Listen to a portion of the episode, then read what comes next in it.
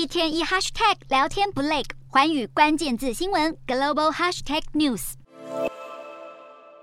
美国副总统贺锦丽二十七号在东京出席前首相安倍的国葬仪式，趁着人在日本，他二十八号要和十三家日本半导体相关企业的高层会面。根据路透社消息，贺锦丽会晤的日企高层包含富士通、尼康、东京威力科创，还有三肯电器等等。他计划对这些企业宣传分散制造中心的构想，谈论在美国投资半导体生产的奖励措施，表明不要再单一依赖中国这类低成本国家，也能降低供应链中断风险。拜登政府致力维系美国在全球市场的经。晶片优势，在晶片法案刚热腾腾出炉之际，贺锦丽在日本的动作也再度印证美方推动半导体本土制造的决心。